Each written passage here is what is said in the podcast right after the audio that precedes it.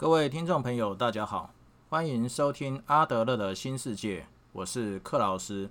今天要跟大家分享的是《被讨厌的勇气》哦，以及阿德勒的这个《自卑与超越》这两本书中有关于阿德勒心理学的一些观点。那今天的主题是“沉睡的魔女也需要父母的爱”。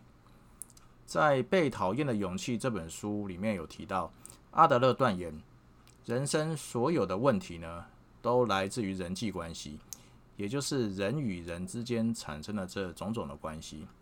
而人际关系的终极目标呢，则在于所谓的社会意识。那人呢，是从单一的这个个人呢为单位，在与自己的父母、兄弟姐妹组成了家庭这个群体，再拓展到所谓的社会。呃，也就是家庭以外的其他的人，而这个社会意识呢，也就是从刚刚提到的这个顺序啊，逐步被发展出来的，让这个个人呢可以被社会接纳，也让社会可以接纳这个个人，把个人以外的其他人呢平等的当成伙伴，并且感觉到自己归属于这个社会。那么，在阿德勒的《自卑与超越》这本书里面有提到，这个社会的意识呢，是从婴儿出生的那一刻起，就开始与另一个个人，也就是他的母亲的联系与互动开始的。所以，母亲呢，是孩子与这个社会生活连结的第一个桥梁。母亲与孩子的这个联系与互动呢？对孩子产生非常深远的影响。那这个影响呢，往往让人很难分辨哪些性格是来自于基因，而哪些呢是来自于这个母亲的这个互动产生的。然而，与孩子的这个互动，哦，或阿德勒所谓的这个合作的这个技巧呢，是没有办法像教小孩子守规矩一样来教这个小孩子。这些跟孩子合作的这个技巧，主要是来自于关爱。在跟孩子相处的过程当中呢，每天都会产生新的情境，哦，有成千上万个地方需要发挥自己的洞察力以及理解力，来想办法满足孩子的需求。在母亲与孩子建立了这个亲密的关系之后，那母亲的下一个任务呢？就是将这个关爱延伸到孩子的父亲身上。然而，如果婚姻的关系并不和睦，呃，或者母亲呢自己根本就不关心孩子的父亲，那么这个任务呢就不可能完成。当成功的与孩子建立起父母的亲密关系之后，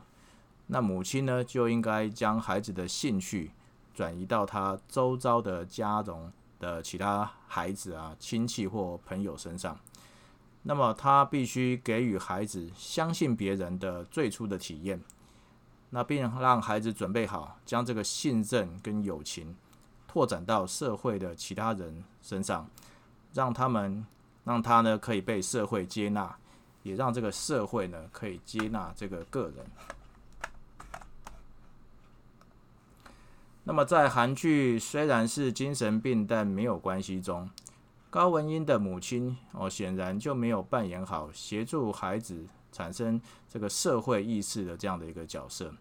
所以高文英呢，一直没有办法用其他人可以接受的方式来跟其他人互动。那剧中呢，有另外一个失职的父母，则是在 OK 精神病院治疗的这个全启道和他的父母。那全启道呢，出生在这个上流的社会家庭，父亲呢是地方的议员，家族呢则是全都是首尔大学法学院毕业的精英，而全启道自己呢，则是一个资质一般，哦不受父母关注的这个小儿子。有一次呢，他逃出这个精神病院的时候，被高文英载到父亲竞选造势的会场，然后呢，他跑到讲台上面。拿起麦克风，大声的说：“如各位所见，我是精神病患，没错，我就是上流家庭里一定会出现的怪胎。我是让家门蒙羞的败家子。那说起我们家，我的父母、兄姐还有近亲远亲，全部都是首尔大学法学院毕业的精英，只有我从小就是个蠢蛋。可是那不是我的错，我只是天生的资质比较差。然而他的父亲呢，却因为成绩不好，然后修理我，然后因为我不懂事，就瞧不起我，因为我惹事，就把我关了起来。哦，全启道叹了一口很大的气，说：“我一样也是他的孩子，但是他总是把我当成透明人。我只是希望他能关心我一下，我想拜托他多看我一眼，所以呢才会疯狂的闹事。结果最后我真的发疯了。最后呢，全启道嘶吼着：看着我吧，看着我吧，看看我吧，看看全启道吧。”哦，在这个精英政治家族中的这个小儿子，想必呢是备受瞩目，也备受宠爱的。然而呢，因为自己本身的资质没有办法达到父母的标准，而常受到冷落。最后，然而他呢只想获得父母的关注，而不断产生这种脱序的行为。最后呢，全启套说，他今天实现了所有的愿望。哦，这是他有生以来最开心的一天。即便是最后呢，被母亲狠狠打了一巴掌，不断的责备之后，他仍然觉得他妈妈不讨厌他，他妈妈超爱他的。如果他打你是出自于爱，就算被打了，心情也不会不好。哦，全启道说道。